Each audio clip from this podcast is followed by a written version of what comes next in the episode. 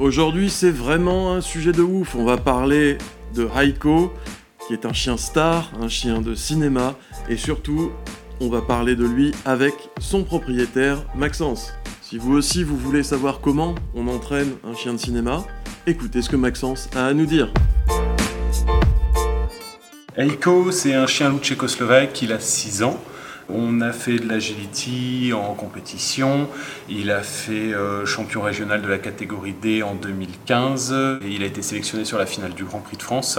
Ensuite, on fait un petit peu de canitrottinette en loisir et enfin, plus à titre semi-professionnel, on fait de la photo et de la vidéo, comme dans les clips et dans les, dans les trucs un peu plus pro. C'est devenu le, le loup de cinéma plus qu'autre chose. On fait, on fait du théâtre, euh, on fait de la mise en scène, on participe à tout ça. Pour euh, à peu près toutes les disciplines, je l'ai travaillé clicker friandise. Donc on a énormément travaillé au shopping. Euh, tous les nouveaux tours s'apprennent au shopping. Donc le shopping, c'est là où le chien propose de lui-même le trick. C'est des chiens qui vont être plus complexes à comprendre, qui en fait c'est des chiens qui se lassent très vite. Quand ils n'ont pas envie, clairement, ils feront rien. Donc il faut toujours trouver la carotte qui va faire avancer le baudet.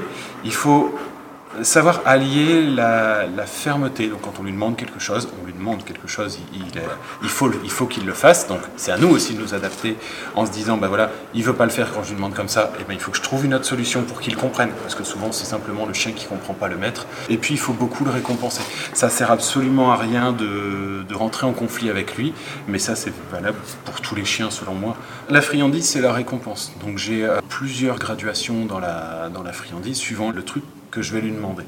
C'est-à-dire que pour un ordre basique, quelque chose qu'il connaît par cœur, qui est acquis depuis longtemps, tout de suite, euh, je vais utiliser une friandise peu appétante, quelque chose de peu goûtu, mais c'est une récompense. Ça peut aussi filer un vermifuge entre deux, ça fonctionne bien par exemple. Dès qu'on va rentrer dans des trucs un peu plus techniques ou qu'on va travailler un peu plus longtemps, je vais monter en gamme de friandises. Donc je vais passer sur des friandises un peu plus élaborées. Et enfin, je finis toujours essentiellement quand ça traîne trop, je finis toujours sur du coup de poulet, sur du coup de dinde, vraiment de la friandise que le chien adore. Quoi. C'est aussi des très grosses récompenses pour lui, pour lui montrer que bah, il travaille super bien. J'ai tendance à faire attention dans les compositions des friandises.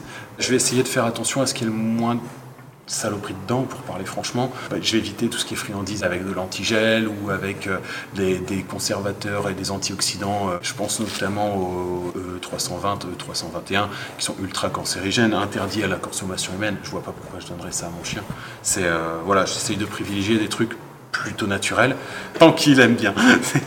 C'est terminé pour cet épisode de Radio Atavik, le podcast qui parle de nos chiens et chats et donc des vôtres. J'espère que Maxence vous aura appris autant de choses qu'à moi concernant Aiko et les chiens de cinéma. A très vite, et pendant ce temps, prenez soin de vos chiens comme de vous-même.